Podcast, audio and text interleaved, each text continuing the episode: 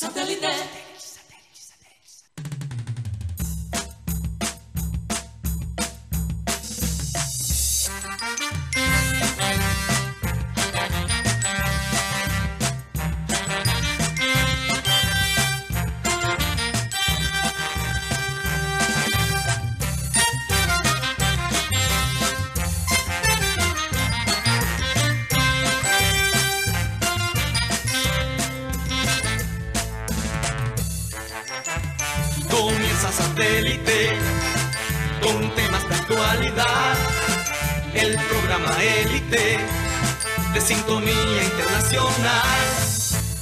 A satélite.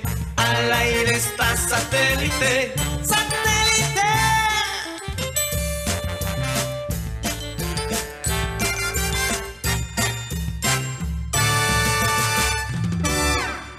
Señoras y señores, bienvenidos al programa Satélite. Muchas gracias por estar con nosotros el día de hoy. Contentos de regresar después de un puente, eh, un día festivo como el 7 de agosto.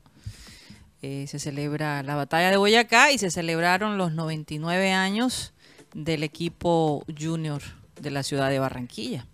Así que mucha información para el día de hoy. Eh, jugadores, periodistas, personalidades enviaron sus mensajes. Uno que otro, bastante controversial, por supuesto. Que uno dice, ¿qué, qué habrá que- querido decir? ¿Qué habrá querido decir? Pullas, Pullitas como... pellizcos. Yo espero que eso que dijo Juanfer Quintero sea eh, de, lo- de la boca para afuera, que no sea del corazón, porque realmente, ¿cuál revancha juntos? Sí. Aquí la hinchada ya en este momento no cerró esa historia con Juanfer Quintero. O sea, nosotros nos dicen acá que nos van a traer a Juanfer Quintero de nuevo, yo no sé qué va a pasar. No serán tres carteles lo que le van a poner a la sede del Junior, sino cualquier cantidad. Pero yo, yo, eh, yo me desconecté del Junior este fin de semana. Yo le, le voy a confesar desde el comienzo. Yo disfruté Que de no, Inter después de ese Miami, partido, por Dios. Yo disfruté de Inter Miami, disfruté de la selección femenina. Obviamente vi el partido. Ok. Sí. Yo creo que me arrepiento de no haberlo apagado después de la entrada de Freddy Nistroza al campo. Me arrepiento de haber visto los 90 minutos. Ahora tienes esas imágenes y casi Sí, no podías por, dormir. Mm. Por mi salud mental. Desde que Inestrosa hizo ese pase a Fuente, cuando cambió de banda Karina, yo casi no duermo. Da pesadilla. Todas las jugadas de Esa Inestrosa frase- son- esa- Vamos a comenzar Pero- por lo pero- menos el programa. Sí, pero antes de comenzar, ¿cuál fue, qué, qué dijo Juanfer? Yo Eh, ya bueno, no sigo a Juanfer en las eh, redes. No, para nada. Yo- Él dijo, eh, ¿qué fue lo que dijo? El día de ayer, como hablaba Karina, hubo, hubo el tema de Junior. Los jugadores más importantes de Junior hicieron su mensaje de, de feliz cumpleaños. Pero hubo un mensaje en especial, como hablaba Karina, Juanfer Sí. Quintero diciendo, tendremos una reva- Vamos a revancha tener una revancha juntos. Feliz 99 años Junior Club S.A. Y la foto que pone es con Vladimir Hernández. Entonces todo, todo el mundo empieza como que este man qué, este... Que si él no firmó en toca, que Racing todavía, en- ni siquiera. O sea, lo de Racing está caído. No, no, no. Parece que No, no, ha pero- firmado porque tiene 3 kilos de más. Sí, le pidieron que rebajara tres kilitos. 3 kilitos. Supuestamente hizo pretemporada en Barranquilla. Pero y- que lo de la arritmia mm, no va a ser un inconveniente, tengo entendido. sí Pero, no- pero, ella. pero Racing no lo ha anunciado oficialmente. Oficialmente. No lo han firmado todavía el tema. Y, y- y entonces ahora mismo la gente enseguida dijo, bueno, pero ¿Qué ¿y este mensaje qué significa? Y recordemos lo que pasó también ayer, que en la sede de Junior pusieron un mensaje no muy, no muy agradable hacia el técnico Hernán Darío Gómez. Entonces, Bueno, no se adelanten. ánimos caldeados. Dejemos algo Vamos para el a, programa. sí. vamos a comenzar nuestro programa. Recordarles a los oyentes que nos pueden eh, escuchar y ver a través, bueno, eh, de las distintas plataformas. Tenemos YouTube, nuestro canal de YouTube, programa satélite y por dónde más, Mateo. Vamos a hacer la lista ahí, el recorrido También nos pueden de las escuchar. plataformas. También nos pueden escuchar a través de la aplicación de radio digital TuneIn, donde estamos como Radio Caribe Sano. Y el programa se sube todas las tardes por Spotify. Ahí nos pueden encontrar como podcast si desean vernos de esa manera. Yo sé que Sí, señor. los podcasts están muy de moda. Yo no sé qué sería mi vida, Karina, sin podcast. En serio. Es la mejor manera de, de prepararme para el programa, por ejemplo, escuchar cosas. Porque puedo limpiar mi casa, puedo lavar los platos mientras que escucho. Eso es lo chévere del O podcast. leer un libro. Pues, No, no, leer un libro al mismo tiempo que un podcast. No, Hay gente que, no, no. no. que escribe, ve televisión, que hace Ir al baño, cosas. sí, Karina, pero ya leer un libro mientras que escuches algo de- donde alguien está hablando es difícil. Bueno, se sorprende uno de las cosas que pueden hacer los seres humanos. Vamos a saludar a la gente de producción, Benji Bula, Tox Camargo, Alan Lara, Sara Gueidos, acá en el panel. Tenemos a Mateo Gueidos, Benjamín Gutiérrez, Juan Carlos Rocha, que está en preparación para sentarse a, la mesa, y eh, nuestro querido Yeyito, y quien les habla, Karina González. Sean todos bienvenidos. Vamos a dar inicio a nuestro programa, como siempre, con la frase acostumbrada y esta dice así. Hay un límite en que la tolerancia deja de ser virtud. Y yo agregaría, es donde se convierte en intolerancia. Yo creo que cuando tú tienes una serie de decisiones eh, o una serie de desaciertos en los proyectos que tienes, la gente se vuelve un poquito como incrédula, se vuelve impaciente, se vuelve intolerante. Hacía mucho rato que yo no veía a los hinchas ya con tanta determinación pedir que un técnico se fuera. Sí, tenían ciertos problemas con algunos no estaban de acuerdo con los otros técnicos, pero al punto de poner una pancarta en la sede del Junior es la primera vez que lo veo, En- o por lo menos en, mucho tiempo, En varios años. En varios años. Porque ni siquiera con Arturo Reyes, Karina, creo que la hinchada llegó a este punto. Ni siquiera. Entonces, uno dice, eh,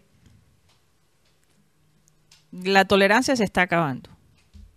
Eh, nosotros pensábamos, si, si el Junior no le puede ganar al Unión Magdalena, eh, a un equipo eh, que está planteado de la manera que está planteado, que otros equipos le ganan con mucha facilidad, Que va entre A y B. eh, exactamente. Sube, Si el Junior no le puede ganar a la Unión Magdalena, entonces ¿a quién le puede ganar? Tenemos supuestamente una serie de jugadores. Ahora yo, yo pongo el ejemplo de la selección femenina. Que el técnico ha sido tan criticado por su, des- por su falta de, de tiempo en- en los cambios de las jugadoras, por no, ser, por no tener un plan B tener un gran plan A, pero no tener un plan B. Eh, y las jugadoras, a pesar de eso, rinden y son capaces de llegar a donde están. Ya estamos en los cuartos de en, en los eh, sí, en los, Cuartos. en los cuartos de final con un técnico que no es el gran técnico, sino que tiene un grupo de mujeres capaces, con muchas ganas, con un sentido de pertenencia enorme. Entonces yo digo aquí, con todo ese grupo que tenemos, Mateo, supuestamente, con todos esos eh, agregados, eh, todos estos jugadores nuevos que han traído, aunque toma tiempo adaptarse al equipo, porque hay muchos jugadores nuevos que apenas se está adaptando, ¿no? Eh, y un técnico que, bueno, tiene cuatro dedos de frente, el hombre tiene la experiencia. Y que no, no, haya, no, no, no podamos acertar, no podamos encontrar un, sistema que haga meter goles, Mateo. E- e- Es realmente, la gente ya está por decir, no hay duda que hay algo ahí, hay, hay una maldición, hay algo ahí detrás que no permite que, que salga a la luz este equipo que está muy empantanado. Yo, yo no me explico la verdad. No me explico. Hay, sí. hay, hay equipos con, con jugadores de mucho menos calidad que el que tenemos y todavía logran hacer cosas, como el Pereira, por ejemplo. Pero Entonces- el, el caso del Pereira, ¿cuál es el, ¿por qué el Pereira puede hacer lo que puede hacer? El Pereira tiene una idea clara de lo que quiere, de lo que debería. Mira que el Pereira ha tenido varios técnicos, o estoy pensando en Águilas Doradas, quizás. No, antes, antes de, de, Restrepo, Pereira ya jugaba de cierta manera. ¿Quién, ¿Quién era el técnico antes de Pereira? El técnico líder, el de Bucaramanga, Alexis Márquez. Bueno, Alexis Márquez. O sea, fíjate, Pereira, ¿a cuáles técnicos le ha apostado? Le ha apostado a técnicos jóvenes, Karina, con ideas nuevas, y el Pereira no cambia su estilo de técnico con cada técnico. Es todo lo contrario. Ellos contratan técnicos de acuerdo al, esquema. al esquema que ellos quieren jugar. Ahora, el Pereira se maneja de esa forma porque también es un club que tiene que ser más creativo, tiene que ser más vivo eh, hasta cierto punto porque los márgenes de error que tú tienes en Pereira, en la ciudad en que se encuentra y por el presupuesto, presupuesto que maneja, es mucho más fino que los márgenes de error que puede tener un equipo como el Junior. Pero hay una versión de club grande de ese estilo de manejar las cosas. Yo no digo que el Junior se tiene que convertir en el Pereira y tiene que hacer todo a lo barato. No, pero sí tiene que tener una, idea clara de lo que quiere.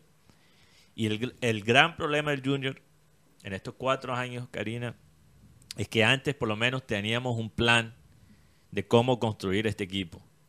Cuando uno analiza el equipo que tuvo tanto éxito en el 2018 y comienzo del 2019, ese equipo la manera que se construyó era coherente. Había un plan ahí. Jugaban un estilo de fútbol que a la gente le gustaba. Tenía una combinación entre jugadores jóvenes y jugadores veteranos. Muchos costeños, pero no solo costeños cualquiera, costeños que realmente saben cómo manejar situaciones de presión. O sea, la lista de, carácter, de jugadores de carácter fuerte que teníamos. Era larga. Rafa Pérez, Víctor Cantillo, eh, Narváez. Marlon Piedradita. Obviamente Marlon Piedradita y Viera, Teo. So, eran jugadores de carácter fuerte. Y había una idea, una idea clara de qué se quería del Junior. Ya en los últimos cuatro años, por quizás el trauma que vivimos en esa final de la Sudamericana, esa idea clara se desarmó y le hemos apostado al caos. Entonces, regresando a la frase que mencionaste, Karina, sobre la tolerancia. Yo la interpreto como la tolerancia, la tolerancia es una virtud mientras que haya límites. Si tú toleras algo por mucho tiempo que no está bien, ya ahí la tolerancia se convierte en un pecado. Hay que escoger bien qué se tolera. Por ejemplo, y hay, hay diferentes tipos de tolerancia. Y la gente podría decir, pero ay, estamos comenzando la liga, pero por Dios, ya llevamos cuántos partidos. Y es el mismo cuento. A lo mejor sacan al bolillo, entra otro. Y sigue lo mismo. Y sigue el mismo cuento. Ahora, hay, cosas para sentirse optimista en ese sentido. Yo creo que en la parte administrativa, Karina, se están cambiando cosas. Pero hay dos diferentes tipos de tolerancia para para explicarle a, los, a los oyentes lo que quiero decir. Yo tolero, hay la tolerancia que es la compasión por otra persona, que quizás no entiendes. Yo tengo tolerancia por una persona que llega quizás de una cultura distinta. Eso es tolerancia, compasión. Y hay tolerar que es aguantar. Yo tolero ver a, Inestrosa con la camisa del Junior. Entonces, hay una tolerancia que es buena. Yo tolero a Inestrosa, tengo compasión con él como persona. No me parece mala persona. No, con seguridad que no. Pero no tolero un segundo más de Inestrosa en la camisa del Junior, cariño. Yo creo que tolerar más jugadores como Inestrosa, que vienen al Junior, tienen un nivel muy mediocre, y encuentran de alguna manera la longevidad en este equipo, eso ya no lo podemos tolerar más. No, y entonces la gente empieza a hablar y a decir, no, que fue por sacar a Viera, que esto, que lo otro. No, hombre, ya, sabíamos que Viera ya había cumplido su ciclo. Que había Yo creo que lo menos que le podemos criticar al bullying es eso. No, no, no. Porque- Hay- no hay que buscar ahora culpables. Eh, eh, aquí es una cosa demasiado compleja. eh, comenzando desde los dirigentes que pareciera que haya una luz al final del túnel. Y por otro lado, yo insisto, ese sentido de pertenencia, de pertenencia de algunos jugadores. Yo creo que hay que, pareciera como que se necesita energía nueva, Mateo. Hay mucho jugador que ya lleva mucho tiempo en el equipo y que trae toda esa, toda esa carga del pasado, no sé, esos traumas de, de- tanto cambio, de tanta cosa. Se necesita eh, una sangre nueva, una sangre nueva y salir de, de repente de un grupo de, jugadores que, que- que estancan el equipo. Eh, sí, creemos en los procesos, creemos, eh, pero es que, ¿qué podemos decir del partido de ante Unión en Valledupar? O sea, eh, la gente le apoyó al Junior. Porque la gente se hizo presente, los hinchas del Junior en Valledupar y mucha gente Hay, que fue. resaltar eso. ¿eh? Óyeme, El ambiente que se armó increíble. en Valledupar. ¿Verdad? Vale la pena estar allí. Pre- prefiero que estén allí a que vayan allá al estadio de Santa Marta. que- Rocha, le debiste decir a tu hijo, perdóname papi, pero tu cumpleaños Ni qué festival vallenato. entrante. Ni qué festival vallenato, ni qué Entonces, festival vallenato. entonces yo digo, óyeme, no, no, no, definitivamente algo tiene que cambiar en todo esto. Yo no, eh, no veo cómo, cómo podamos avanzar. Vamos como para atrás y para atrás y para atrás. Cada partido es peor y peor y peor. Yo no veo una luz de, de esperanza realmente, Mateo. Fíjate, es- Karina, que, que cuando los judíos se pierden en- en el desierto, que duran, que, que son 40 años en el- perdidos en el desierto, Guti, Así es. ok. ¿Qué hicieron los, judí- los judíos que lo mantuvieron más tiempo perdido? Empezaron a crear ídolos falsos. Crearon una vaca de oro. En vez de Un escuchar... becerro. Un Ah. becerro. Un becerro. Ah, un becerro. Sí, la vaca Ah, era, un era- becerro era más de, o- grande. de oro. Becerro de oro. ¿ok? En vez de escuchar los mandamientos que, que había traído eh, Moisés, prefirieron construir un ídolo inventado. Y se perdieron, duraron más tiempo perdidos en el desierto por eso. Yo siento que hay becerros de oro en el Junior. O sea, ¿a, qué- a qué le estamos apostando? ¿A, a quién le mostramos tolerancia? Mira bien en el Junior. ¿A quién le, en el Junior han mostrado tolerancia? ¿Quién ha tenido mucho tiempo y muchos años para embarrarla? Y sigue en el equipo. No estoy hablando de una persona específica. Esto puede aplicar para varios. Yo creo que, yo creo que hay, bueno, Por eso digo, se necesita sangre nueva, Mateo. hay jugadores en el Junior que su tiempo ya pasó. Sabemos que de pronto van a decir, no, pero ellos corren. ¿De qué sirve correr si no, si no, tienes, si no tienes manejo? Además, hay muchos chicos jóvenes que están en el proceso. Por ejemplo, y me van a disculpar si me voy a meter con uno, que el señor John Vélez le dio una claridad al equipo que no tuvo durante todo el partido con el señor Didier Moreno. Didier es un jugador hacendoso, un jugador que corre, que marca, pero a la hora de la verdad, que es el pase, que es la segunda jugada, uno no encuentra una seguridad con el señor Didier. Y, as- y casos como Inestrosa, como el caso del señor Cariaco González. No jodas, Guti, pero yo creo que un equipo que le toca depender del pase de Didier Moreno, Por eso, pero entonces... el que menos tiene la culpa en, ese el- caso es el, Didier. técnico tiene que, porque el, eh, si vemos el- los partidos anteriores, el, el mejor jugador en el pase, ¿quién fue? Homer Martínez. Oye, y, y la gente dice, bueno, pero es que los periodistas eh, piden procesos y también critican, etcétera, etcétera. Yo digo, bueno, pero ¿y si uno no reta al equipo? ¿Y si uno no da su opinión desde la barrera? Entonces, ¿qué? Tenemos que quedarnos callados, aceptar todo lo que haga eh, la directiva, aceptar todo lo que... Oye, llevamos muchos semestres de desaciertos. ¿Y quién se Y merece? con el- el todo y eso, la hinchada ha sido tolerante. y muchos periodistas también. Nosotros simplemente estamos tratando de entender qué es lo que pasa con el equipo. ¿Dónde está el hueco donde se va todo? Porque en efecto han traído muchos jugadores nuevos. Pero sigue el desacierto. Y, Eh, y, Karina, ¿quién, y pensar, preguntarnos, ¿quién se merece la paciencia? ¿Quién se merece la tolerancia? ¿Cuáles técnicos valen la pena? Hay técnicos que valen la pena mostrarles paciencia y darles tiempo.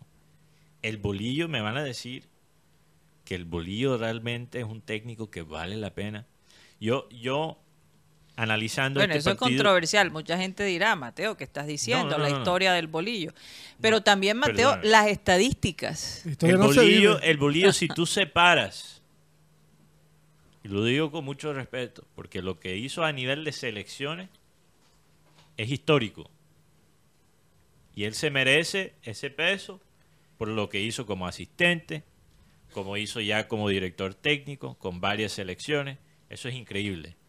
Pero si tú separas esa parte, Karina, y tú miras solo la parte profesional del bolillo, ¿quién es el bolillo?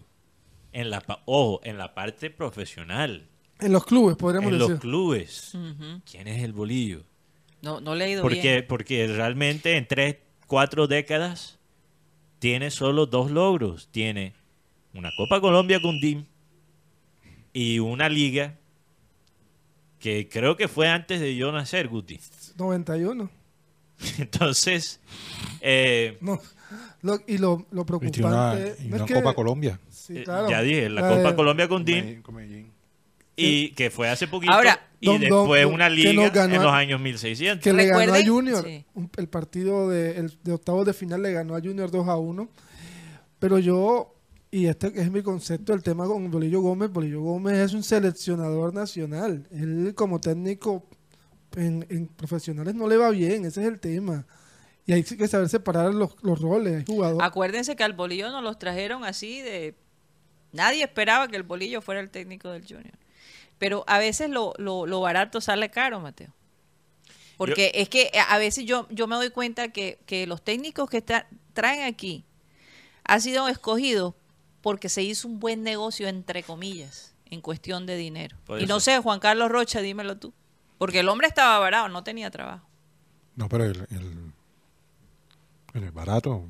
el Pero comparado con lo que con los otros candidatos, ¿cuánto pedía el señor? Yo creo que él pudo pedir bastante porque el Junior estaba desesperado. Pero con seguridad pidió menos que el antiguo director técnico de la selección Colombia. Ah, no, eso sí, porque estaba pidiendo acuerdan? bastante. Sí, casi dos millones de dólares por ahí al año. Uy. ¿Y, y tú crees que el bolillo vale dos millones de dólares? No, Ah, eso no. Por eso digo, le salió barato. El que estaba pidiendo anteriormente era, sí, estaba en el sonajero Reinaldo Rueda. Ujú. ¿Cómo es? Papeto. Respeto. Repeto. Respeto. No, no, no, no respeto, respeto. Repeto. Y el que está dirigiendo hoy en día a Boca Juniors. Almirón, respeto y, y el señor Reinaldo Rueda. Reinaldo Rueda. Esos Eh, eran o los que sea, estaban. de los cuatro, incluyendo el bolillo, ¿cuál era el más barato? El bolillo. Ah, bueno, por eso, entonces yo creo que lo que estoy diciendo es verdad. Le salió más barato que cualquier otro. No, pero- cuatro pero- opciones y cogieron el más Lo barato. cogieron el más barato. No, pero Bolillo no, es- no es barato por el mercado 500, colombiano. No, no, no es 500 barato. mil- Pero de la- 500 Pero- dólares. No, Pero, pero- lo que estaba- pero Rocha, te voy a hacer esta pregunta. El Junior piensa así cuando está contratando jugadores. Le dan cuatro opciones y coge el más barato. No. El que tenga el pase. Es que hay dos juniors. Hay los juniors que contratan a los jugadores y hay el junior que contrata técnico. Es que dependi- muestra dependi- ambición. dependiendo de la política que estén en su momento. La política de hoy es contratar jugadores préstamo a un año. Bueno, promoción. Eso es nuevo. Eso es nuevo, esa es la política parece- de ahora. ¿Cuánto tiempo muy les tomó para hacer eso? Imagínate. Muy inteligente. Pero es que ¿Cuánto Junior tiempo tomó para hacer eso? Junior lo hacía antes. Como, Ah, no, aquí pero- anteriormente se contrataban por tres años. O sea, compraban jugadores y le hacían un contrato amplio de tres años. ¿Por qué? Por el te- porque recordemos que Junior hacía el préstamo o, o el que llegaba con el pase en la mano. Pero a raíz de lo que pasó con Harlan Barrera y Johnny González, Junior dijo, "Vamos- vamos a amarrarlo por tres años. Bueno, pero yo le quiero preguntar a Rocha, después que empata 0 a 0, el marcador queda 0 a 0 con el Unión Magdalena, ¿qué pasa con Junior en el mundo? Y mientras tanto, en el mundo del ¿Cuál Junior, fue la reacción del, de los directivos? Hay una molestia, hay una división, obviamente, pero el máximo dirigente respalda al bolillo. Eh, inclusive dice que que seguir la- el equipo no está jugando mal. O sea, no lo dice Juan Carlos Roger, lo dice el, El máximo dirigente. el equipo poco a poco va encontrando la forma, poco a poco se va pero ¿qué encadenando. partido verá él, digo yo? Se ¿Será que le ponen otro Además, partido? están llegando los, los, los jugadores. O sea, ya se trajo lo que él pidió, que fue el caso de enamorado, como él lo pidió.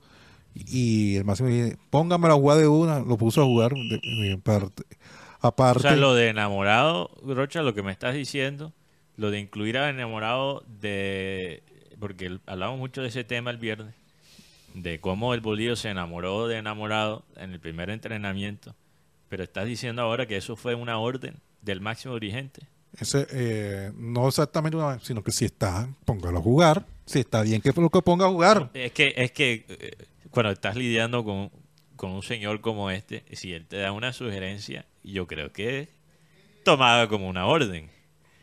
Te, te estoy haciendo una fuerte Sí. sugerencia. No, no, no. Sí, exacto. Y Yo te espero que la tengas en cuenta. Exacto. y Yo te sugiero que Nos- pongas enamorado de uno. Nos costó un dinero, así que necesitamos ponerlo para que para jugar. Pero es que un dinero, imagínate, ¿cuánto? 250 mil el préstamo, 800 mil la opción de compra, finalmente, pero si en- dentro de los seis meses, si aquí a diciembre no lo compran, eh, el valor puede aumentar. O inclusive el Real Cartagena puede hacer uso de la negociación con, otro club hasta diciembre. Mira, yo, yo, Karina, analizo eso de, de enamorado y para mí es la evidencia que demuestra que el bolillo no es un técnico que vale la pena respaldar a largo plazo. Porque lo que yo noto en, en toda esta situación con el enamorado, me da mucha pena con él porque me parece un buen jugador, pero enamorado representa el desespero de un técnico que no tiene ideas. ¿Cuál es el problema de este equipo? No te genera opciones claras de gol. Ese es el problema del Junior ahora mismo. Desde hace ser, rato. Puede ser que la posesión ahora ha mejorado, puede ser que el equipo sale a atacar un poquito más, después de lo que dijo Vaca en una rueda de prensa, que este es un equipo ofensivo.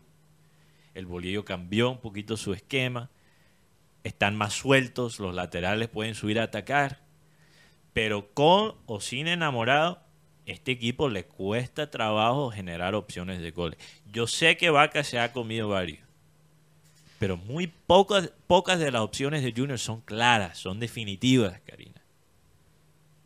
Entonces, si tú tienes ese problema y el máximo dirigente te dice, dime cuáles jugadores quieres, tú no puedes traer dos jugadores que son muy buenos. A mí me gustan las contrataciones de enamorado y me gusta la contratación de Caicedo. David Caicedo. Me parecen uno- unos buenos jugadores, pero no arreglan el, el problema de este equipo. Seguimos teniendo el problema de... No son jugadores que te ponen un pase, que, que son Yo creativos. no sé por qué insisten en traer o laterales o Sí. extremos. O sea, eh, no entiendo, Mateo. si- El- el- mira, el- los dos jugadores que tenía el Junior. que ¿Cuál es el negocio ahí detrás de todo eso? Porque de Karina, verdad lo- que no... Karina, los dos jugadores creativos que tenía el Junior eran Quintero y Jordan Barrera. Uno, bueno, no se merece toda la culpa del Bolívar por la salida de Quintero. También podemos criticar a Quintero por esa situación. Pero el segundo mejor era Jordan Barrera y lo mandaron a Barranquilla FC. O sea, ¿cómo puedes decir en una rueda de prensa, como lo, di- lo dijo el Bolívar, que este Junior tiene que elaborar el, el- el juego más, tiene que asociarse más y no comprar jugadores que se asocian? Eso es como si yo comprara, no sé, un toro esperando que salga leche. Mateo, y Vaca sigue sin estar, Vaca sigue sin estar con un compañero que le dé, que le, que le haga la segunda. Que no, te- no lo No, tiene. no lo hay. No lo creo- tiene. Lo Entonces tú puedes tener un jugador que tiene ideas, pero ¿dónde está el, el socio, el que le recibe el pase, el que Yo creo que no. no, no, no lo hay? Entonces, yo recuerdo hace poco vimos a Abel González hablando del 10. que necesitamos un 10, estamos hablando hace más de cuatro años. Ese ha sido como el mayor problema del Junior. Analizando pues Sí. lo largo de la historia. Y siguen cayendo en el mismo error, en el En los mismo últimos error. años sí. Ya cuando tú cometes el mismo error tantas veces, te vuelves necio. Y llegó un 10 y no supimos cómo va- manejar la a, situación. me van a decir los hinchas de Junior que, que tú, ¿por qué pones ese nombre? Pero yo creo que el, el mejor día, el último día que tuvimos fue Harlan Barrera. Y me van a Sí, decir, sí, es verdad. Oye, Sí. eso es como tratar una enfermedad. Resulta que, que, que tú tienes gripa y te dan un remedio para el hígado. Sí. ¿Te va a ayudar a mejorar? "Mm, no sé, pero te van ¿Cuál es el remedio aquí? Cariaco no es la solución. Los remedios mal le usados- quitan y le ponen la camisa a Cariaco de 10. Ya, Mira, eh, Karina, eh, los remedios mal usados son O venenos. sea, hay- porque, porque yo decía el tema de Harlan Barrera. Porque Harlan Barrera, la gente, ahora podemos de hablar de que es un jugador apátrida, que es un jugador desagradecido, pero mientras estuvo en Junior, Harlan Barrera respondió. Es más, ese partido contra Paranaense que hoy nos, nos duele en el alma hablarlo, Harlan Barrera fue de los mejores. Lastimosamente el penal Dios que no mío, entró. lo que hemos llegado a decir eso. No, pero es que Karina, es que por ejemplo, el- en la época del chateo tuvimos de 10 a quién? A Harlan Barrera. Se, se va Harlan Barrera, se pone la 10 el señor Luis Díaz. Sabemos que no es 10. Después se la pone el señor Cariaco González, que también sabemos que no es 10, que su mejor posición fuera, era un extremo por, por la, por la banda derecha. Se la pone Juanfer Quintero, siete partidos, no vimos más nada. y ahora dice- otra vez otra vez el señor Cariaco González. Karina, aquí dice Yeezy que Roche tiene el corte de Tom Cruise. Misión imposible. No sé qué quiso decir. Te tú te cortaste el pelo, Roche, porque pareciera como si hubieras llegado en No, moto. todo lo contrario, no, se echó el gel o algo. No, me eché. Es- pues- pues- también- Oye, Rocha, pero No. bueno, tú no terminaste de, de- de- de- de- de contar eh, El, el tema es que alrededor de... eh, el Borillo está muy preocupado a raíz de toda esta situación que ha pasado, inclusive de la pancarta. Mm. Él habló esta mañana con el máximo dirigente. Inclusive le dijo que, que si quería le dejaba ya el, el equipo, porque eh, la verdad es una situación bien cansona, pero no, no utilizo esa palabra, sino la, la, la popular, la paisa de él. Lo, pero eh, él cuenta con el respaldo del dirigente. Eh, en caso de los jugadores, por lo menos, eh, ¿cómo es? Deiber Caicedo ya tiene el, el, el transfer. Llegar- Pues- llegó rápido el transfer, porque a veces se demoraban tres, tres semanas y no llegaba. El transfer ya está, eh, inclusive ya si desea el bolillo lo puede utilizar para el próximo sábado frente al Deportivo Pasto. Eh, el señor eh, el viernes de la noche se dio a conocer que estaba, viernes tarde noche se dio a conocer que el señor Fabián Ángel fue inscrito por el Junior, sería el jugador número 31 inscrito. Junior aún todavía tiene cuatro cupos disponibles si quiere escribir porque tiene la disponibilidad de 35 futbolistas por haber participado en torneo internacional este año. Eh, Fabián Ángel va a utilizar el número 80. ¿Por qué el 80? Por su ídolo, Ronaldinho, que lo utilizó en el Milán. Bueno, Ok, interesante. sí que el, tema de Fabián Ángel impacta porque Fabián Ángel es más desde voy a decir decían, ya Jaime de la Pava dio el aval. Ya Luis Fernando Mena, después de la rumba que se pegó en la, ma- en la noche, ya dio el aval. Pero un directivo del Junior de Barranquilla, no sé cuál es el nombre, Roger si me lo, puede dar, digo, Arturo. "Mm, no, Pues, Digo, no. Lo necesito en el Junior. Y, se quedó Fabián Ángel y Fabián va a ser el séptimo volante de marca que tiene Junior. Bueno, no, Junior cuenta con ocho extremos. Ocho Ocho extremos, siete volantes de No. marca. No, y se- que sigan comprando más extremos a ver a dónde llegamos. eh, si fuera por el, el bolillo, lo- los 10 jugadores que no son el arquero serían volantes de marca y extremos. En el arco, Santiago Gómez, la defensa. Puros extremos y volantes de marca. Sí, sí. Y un jugador que cada partido nos demuestra que, el ju- que es comprable y que vale la pena es el señor Germain Peña. No, sí, es- eso es lo positivo, lo Gran partido de Germain Peña que podemos resaltar. Jermaine Peña, y no le pegó una patada a Caballo Márquez. Eso, eso no pasó. Pero sí, Pero lo, juici- marcó muy, bien. O sea, el hombre no solamente habló, sino que mostró. Sí, ahí yo recuerdo la jugada donde el caballo casi queda libre, casi queda solo y Jermaine viene y se recupera y, y le quita la pelota Oye, aquí nos proponen que entrevistemos al sabio. al sabio. Yo, yo te digo una cosa, yo dudo que ese señor se atreva a venir acá. Bueno. Yo lo dudo.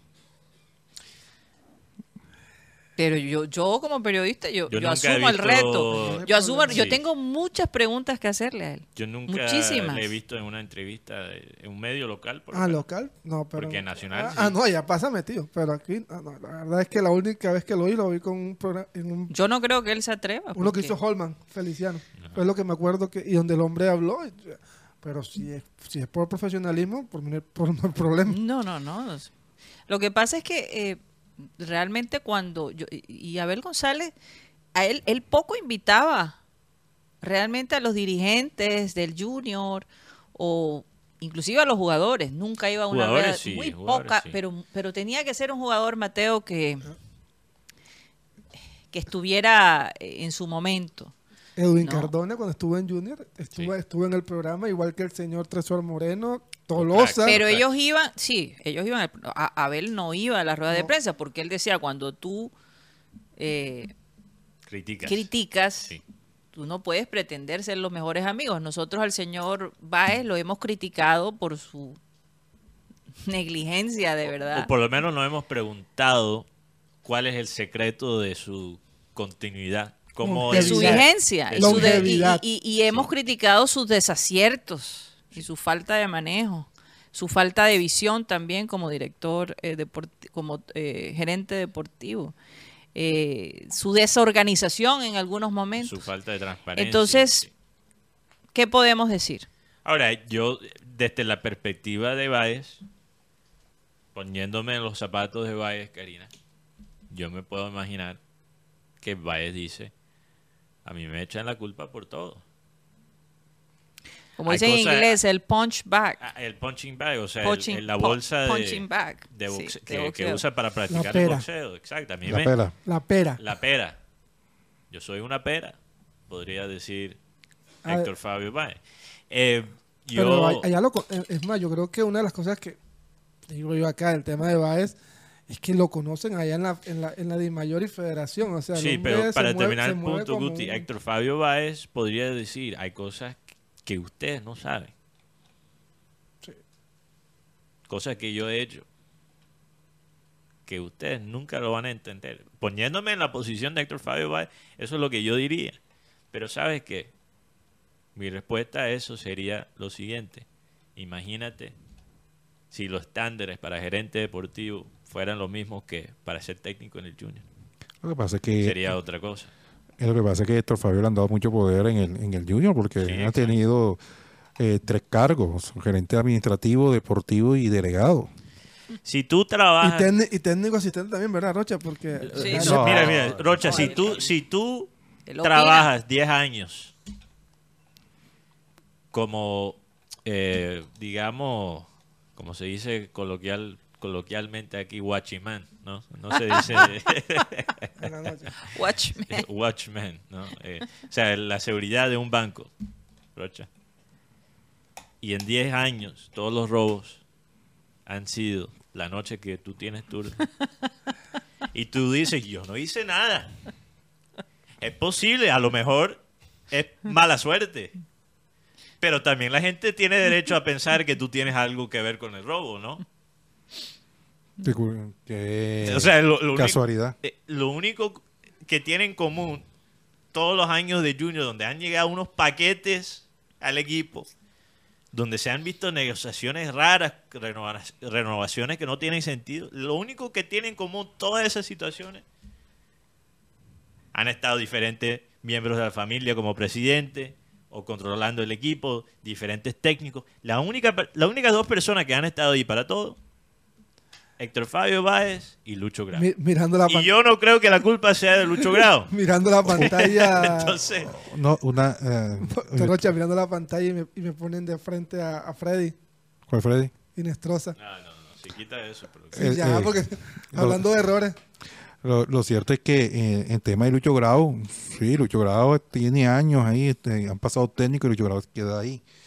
Pero sería bueno que también cambiara Lucho Grau en, en el tema de la asistencia técnica, porque hay que ver los técnicos jóvenes que tiene Junior, Kelvin Niño, César Poveda, que vayan cogiendo, eh, como quien dice, cancha, vayan cogiendo el, el roce con el manejo del cuerpo técnico, que vaya llegando con el manejo de grupo de los jugadores profesionales. Porque Lucho Grau después de aquí,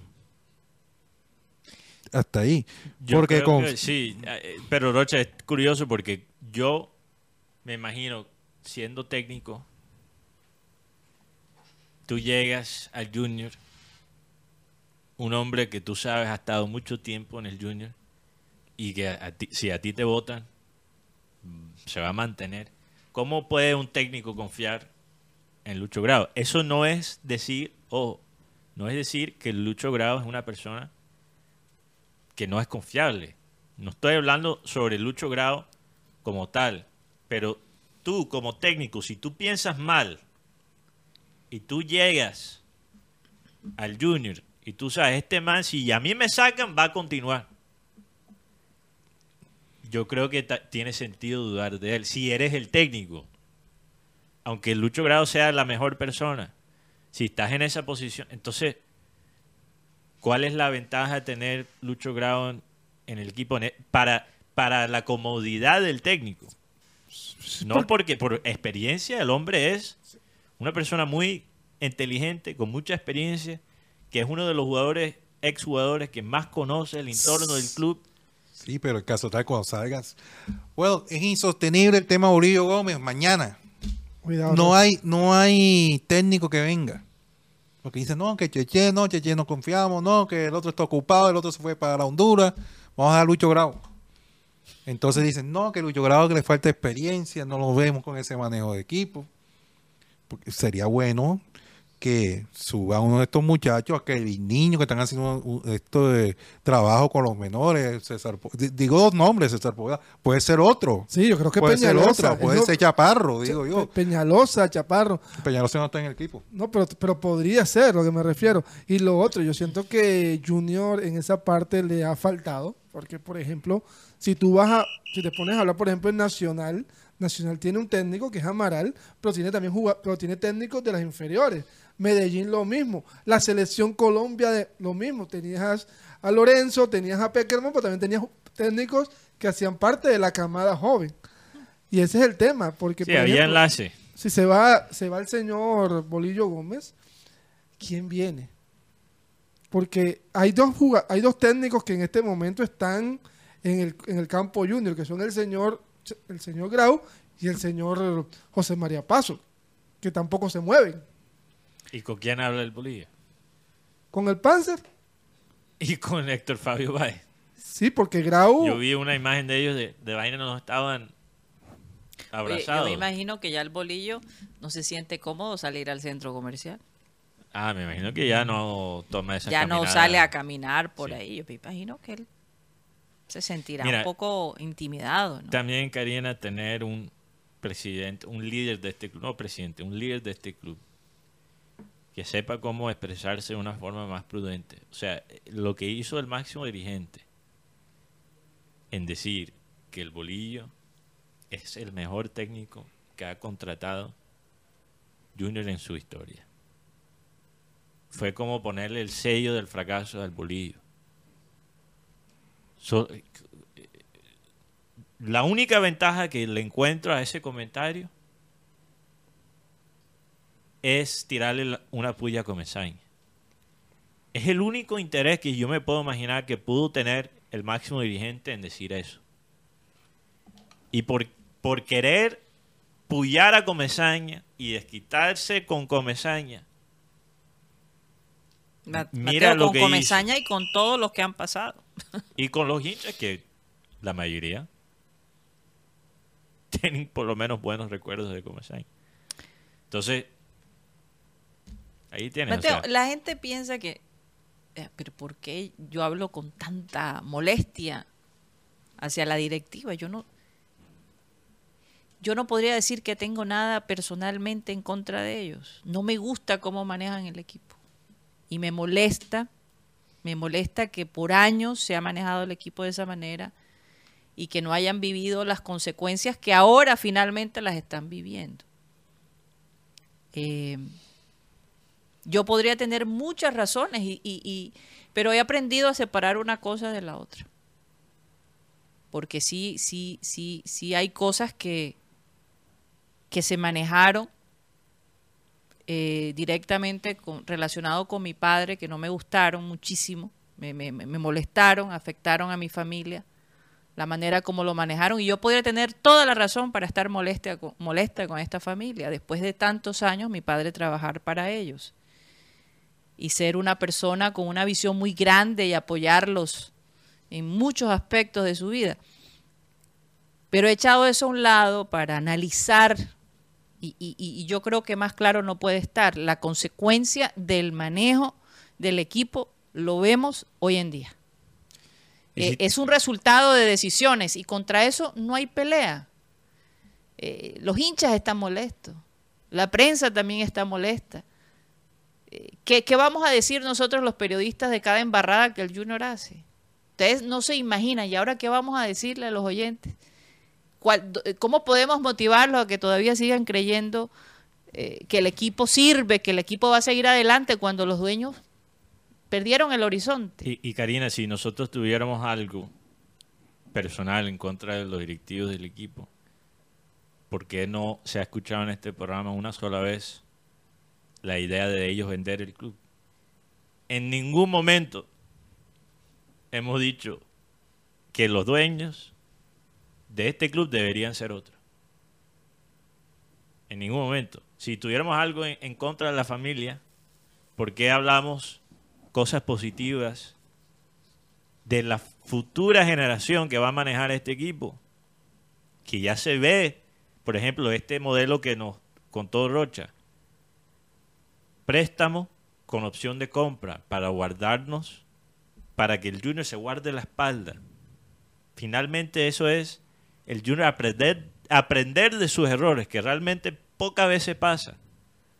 Eso ya demuestra que a nivel administrativa las cosas están empezando a cambiar. Y yo noto ciertas cosas que desde que se integró John Charles en el Junior han mejorado y vamos a pasar en ese proceso de mejorar las cosas administrativas, el Junior va a pasar por una época difícil. Pero me da algo de optimismo. Entonces, si las cosas se hacen bien, aquí vamos a decir que se hicieron bien. Pero lo que pasa es que el Junior, hay gente que después te dice que si tú critiques el Junior, hombre, tú estás haciendo planes con la plata de otras personas.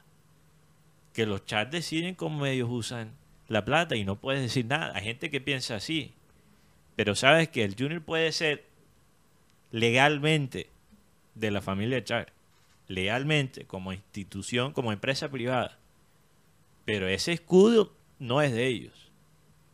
Ese escudo, y se demostró en Valledupar que ese escudo es de toda una región.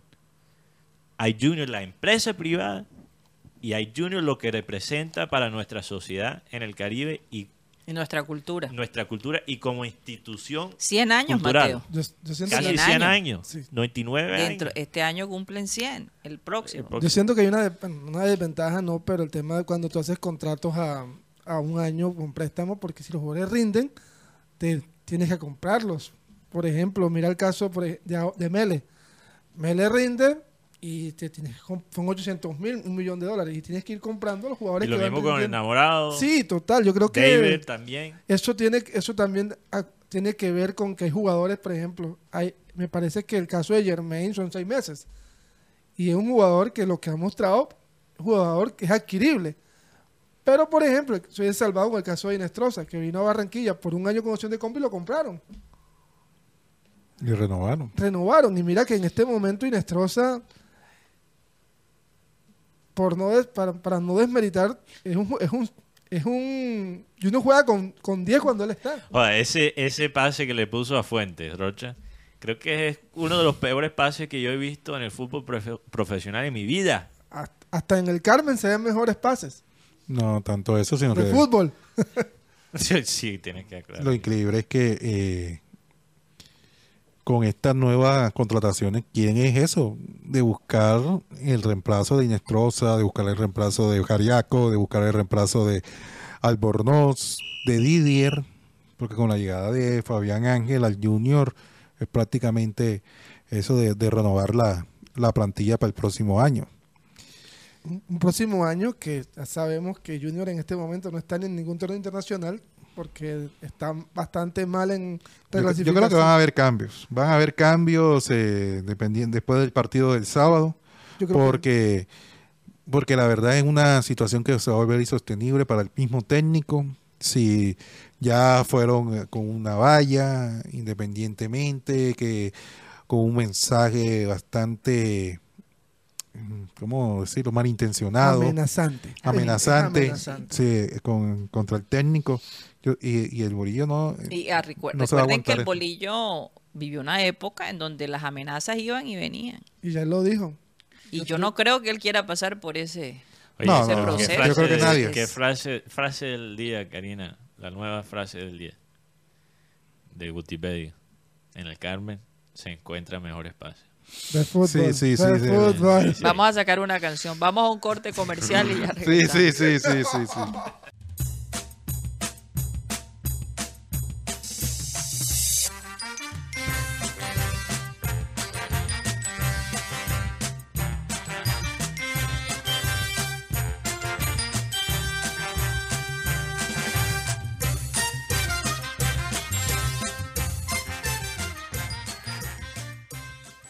Esto es programa satélite que se transmite desde la ciudad de Barranquilla, Colombia, South America, la capital deportiva de nuestro país. Y estamos a nombre de Unilegal, esta empresa en el Caribe colombiano, que quiere ayudarles si ustedes tienen un problema legal. El costo de la llamada, ustedes pueden llamarlo por 25 mil pesos y un espacio de 40 minutos.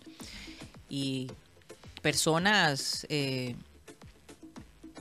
dispuestas a ayudarle estarán allí, pendientes a su caso. Si no sabes cómo eh, normalizar tus predios, qué derechos tienes en tu trabajo, cómo divorciarte, cómo crear una empresa o cómo comprar un automóvil, pues Unilegal definitivamente puede ayudarte. Llámalos al 324-599-8125, 324-599-8125, Unilegal.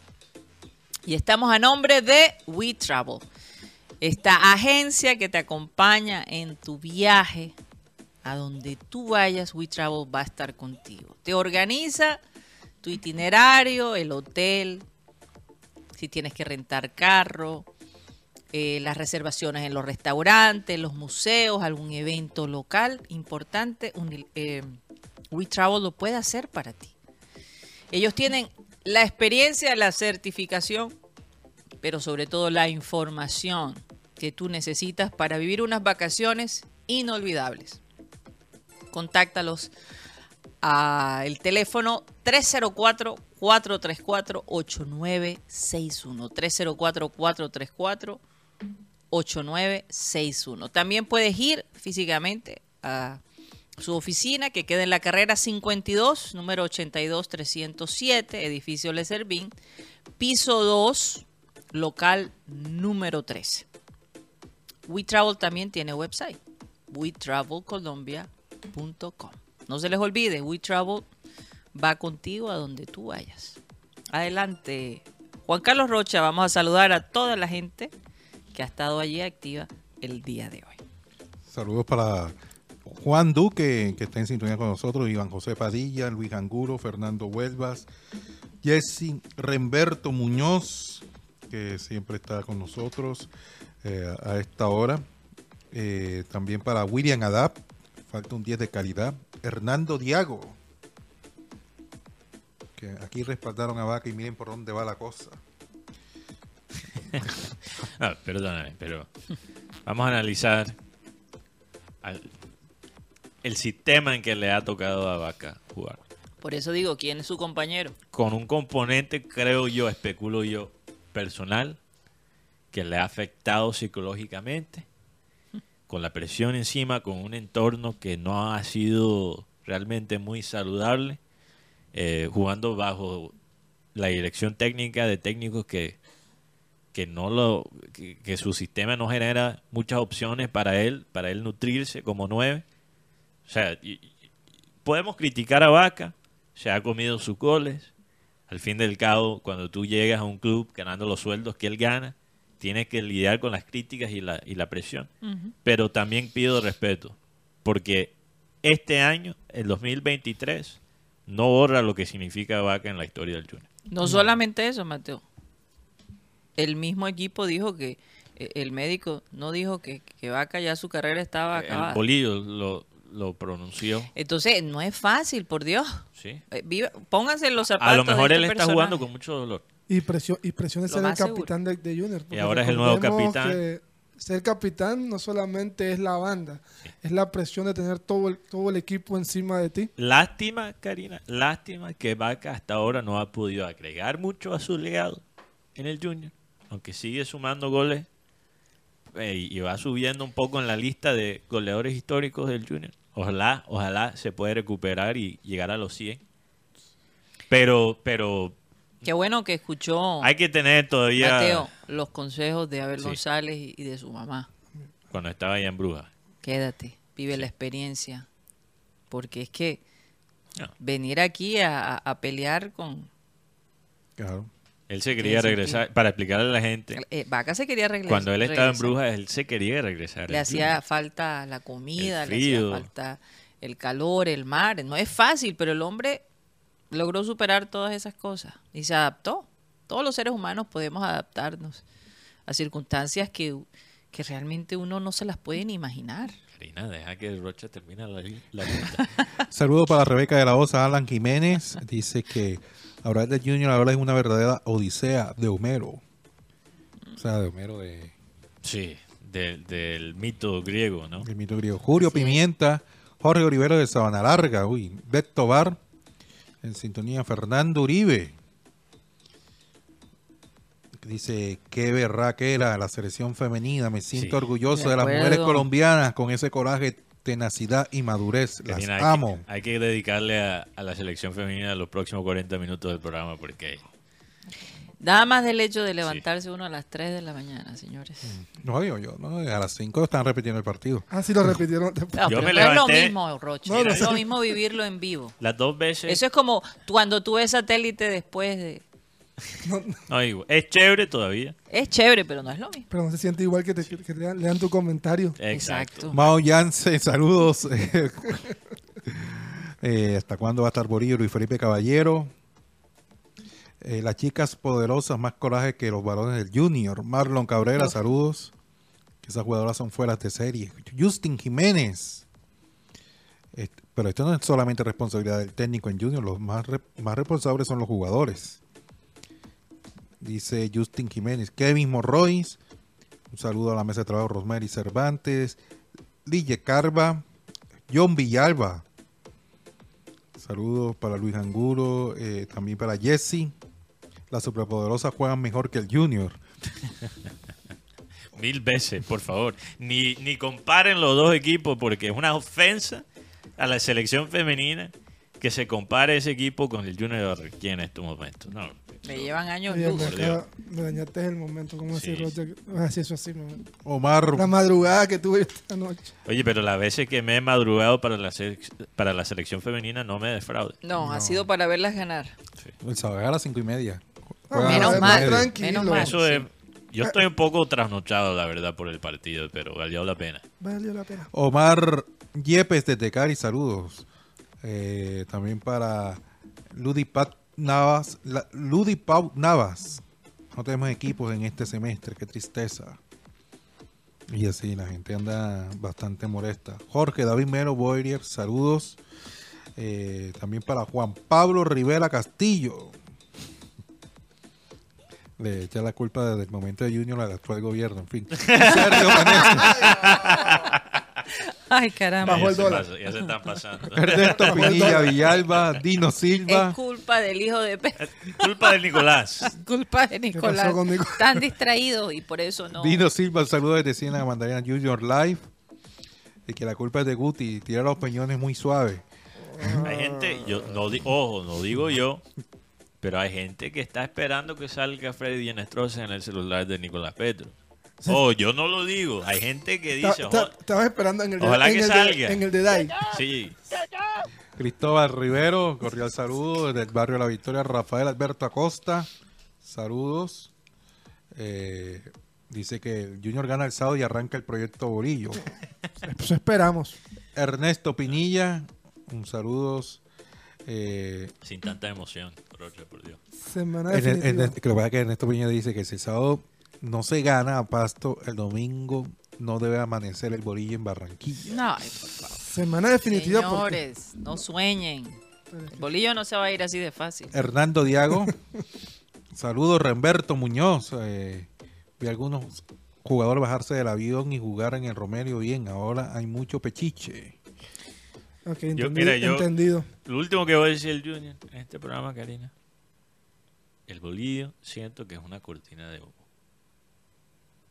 Dejan el bolillo, estamos enfocados en el bolillo y no lo sacan, no lo despiden.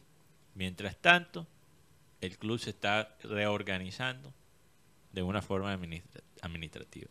Esa es la teoría conspiratoria mía. Entonces, mantén- mantienen el bolillo para que el bolillo absorbe todas las críticas para ellos tener que hacer los cambios que tienen. Eh, Él es el No, una cortina de humo. es una semana complicada. Porque, cortina de bolillo. Si viene Pasto, que le ganó Santa Fe dos goles por cero, pero también recibes a Cúcuta después aquí en Barranquilla. Y yo creo que es el camino más cerca de un torneo interna- internacional.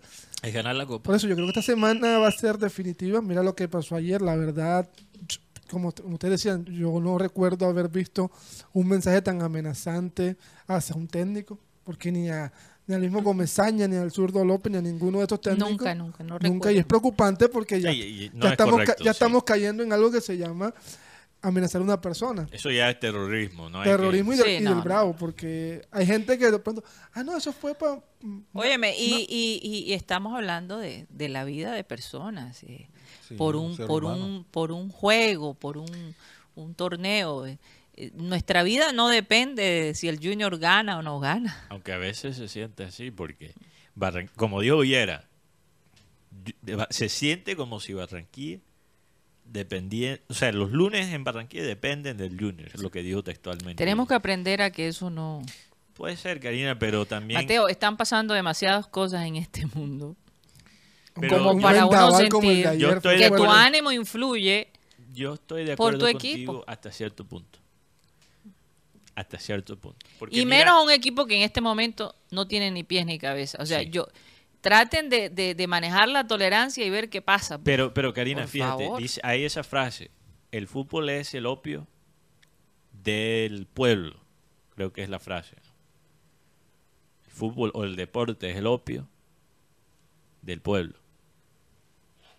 Y la gente lo usa para... Dicen lo mismo de la religión. O es la religión, es el opio del pueblo. No recuerdo. Es la religión. Pero aplica para el fútbol también. Y se usa esa frase para los deportes también. Pero sabes que el opio, si se, se- si se maneja de la mejor manera, el opio empezó como una medicina para poder soportar el dolor. Sí. Y es igual con el fútbol. O sea, si se maneja de cierta manera, puede tener una función muy especial en una ciudad. Un equipo de fútbol que convoca una cultura, que representa una cultura, que representa una manera de pensar, se puede volver un vehículo para el cambio. Entonces, por eso no me quiero quedar con la manera de pensar del junior ser simplemente de los dueños. Además, como, y aquí hablo particularmente la gente en Atlántico, es un interés público nuestro. Porque Junior es un cliente del Estado. Ellos le arriendan el estadio al estadio. Al, al Al estado, Estado. perdón, al Estado. O sea, están nuestros intereses como las personas que pagamos supuestamente para ese estadio con nuestros impuestos. Está en nuestros intereses saber cómo se está manejando el Junior. afecta la economía de Por eso, de- Mateo, ya esta ciudad. mentalidad, ya esta mentalidad de que es un hobby, de que Sí, es un embeleque de, de- de un, de un grupo de personas, eso ya está revaluado, eso ya... Hablando de tolerar, no podemos tolerar eso. No, sí, ya, ya está bueno. Y si, y si, y si tanto les molesta y si tanto dinero eh, les cuesta, pues que lo vendan y se quitan ese dolor de cabeza, a ver si pueden vivir ellos sin el Junior. Y hablando de dinero, ¿tú sabes dónde está saliendo el dinero de Junior para traer estas contrataciones? De lo que dejó Luis Díaz. Se está gastando. Pero total. Se está acabando ya el, los réditos del tema. Y si no tienen torneos internacionales, se vienen épocas de vaca flaca. Pero si, si te- si tú te miras, te pones a mirar este el Junior con todo lo que no ha sido, ha tenido cuatro años de bajones. El, el último año tuvo una final de Copa Colombia, o sea, en- o sea, se hacen las cosas mal y, y aún así, mira que ahora es que se están viendo una eliminación después de cuántos años, Rocha, desde 2017, pues segundo semestre. Sí, si siguen las cosas así. Sí, yo creo que Junior Nos vienen muchos me- conciertos me- de la esposa de Mr. Black en el Metropolitano. Me preocupa algo y es el tema, bueno, me van a decir, no, tú sí él es alarmista, no, pero así empezamos en la época del descenso, teniendo, teniendo temporadas malas y de pronto, porque cada, cada temporada te van quitando las, los, el puntaje de la anterior. Yo- Bueno, yo, hagamos propongo Pero que perdón. Vamos a hablar frente. de buen fútbol. Sí, vamos a hablar de algo bonito. Vamos a hablar de buen fútbol. Yo te digo, esta mañana eh, pusimos el despertador a las 3 de la mañana para despertar. serio? Sí. Lo hice. Porque yo, yo quería ver el partido en vivo. Sí les confieso que en medio del sueño me levantaba, me volvía a dormir, me levantaba, pero eh, la emoción de ese gol como al minuto 50 y algo, 55. 55, me despertó completamente. Porque ya yo me estaba imaginando, Dios mío, nos vamos a ir a penales. Y tenía mi preocupación, aunque hemos visto a las jugadoras cobrar los penales y lo hacen muy bien.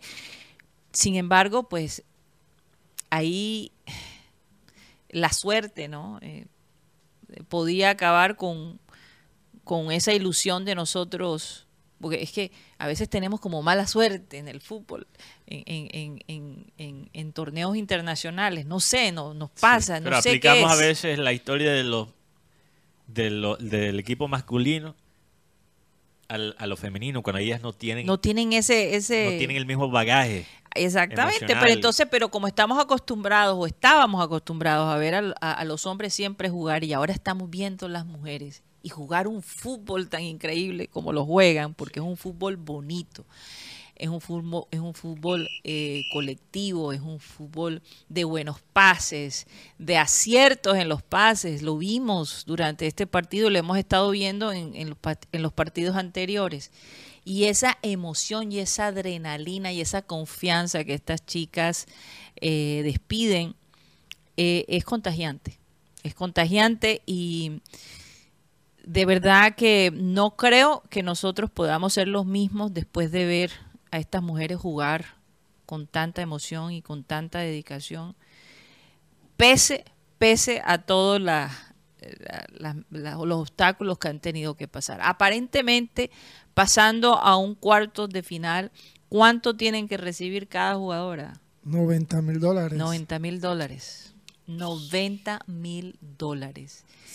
Eso es cerca a 400 millones de pesos. Que, y habla- Mateo decía algo en estos días que cuál era el promedio de un sueldo de una jugadora a nivel mundial. 15 mil dólares 15 al mil año. dólares al ¿Cuánto año. serían 90 mil? O sea, son, cinco, son casi cinco años que están recibiendo en, en un solo mes. Así es. Así es. Yo creo que Colombia nos enseñó algo esta mañana porque muy, po- muy pocos también teníamos, veíamos a un Jamaica porque por ahí escucho ya perrateando a Jamaica. Un equipo que no permitió goles de Brasil, ni de No, Francia, no es ni de equipo. Panamá. Es un equipo que es respetable, es un equipo que Colombia supo jugar las tres fases. Cuando tuvo que jugar, jugó. Cuando tuvo que aguantar, aguantó. Y cuando tuvo que pelear, lo hizo. O sea, yo creo que Colombia nos mostró a, a los hombres, a la, a las mujeres, nos mostró cómo se juega un partido de octavos de final en un mundial. O sea, Karina, el único país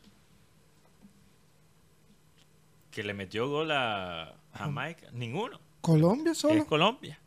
Y ellos jugaron contra Francia. Que no es cualquier cosa. Francia, Y uno de los favoritos para ganar el Mundial Femenino, ¿Y Brasil? no pudo meterle un solo gol a Jamaica, ni Brasil, quien le metió seis a Panamá. O sea, estamos hablando de, que- de quizás la mejor defensa en el torneo.